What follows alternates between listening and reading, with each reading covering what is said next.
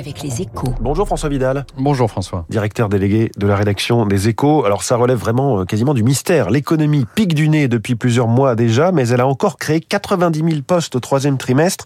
Une performance qui balaie le pessimisme de l'INSEE qui s'attendait à un tiers de moins. Euh, François, est-ce que vous êtes capable de nous expliquer un tel dynamisme? Mais En fait, de- depuis la fin de la pandémie, euh, nous assistons à une métamorphose du marché du travail. hein. Pendant des décennies, l'économie française créait peu d'emplois en période de forte croissance et en beaucoup dès que la conjoncture ralentissait. Depuis la fin de la pandémie, les règles ont changé et la France s'est transformée en une véritable job machine. Pour vous donner une idée, François, hein, sur les 12 derniers mois, on a créé 450 000 postes, soit à peu près autant qu'entre début 2018 et, et fin 2019. Deux années de forte croissance pourtant. hein.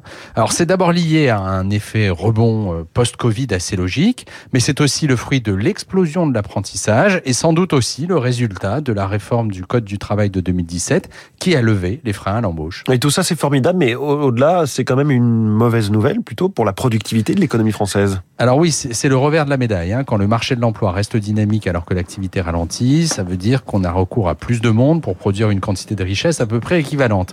À long terme, ce n'est évidemment pas le modèle le plus vertueux pour une économie avancée, mais dans l'immédiat, cela traduit surtout la volonté des dirigeants d'entreprise de se projeter au-delà de la période actuelle, en gardant leurs troupes et en continuant même à de nouvelles compétences par crainte d'être entravés quand l'activité repartira par des difficultés de recrutement devenues structurelles. Alors bien sûr, cela ne peut durer qu'un temps. hein. Si le coup de frein devait se prolonger, le marché de l'emploi serait forcément affecté.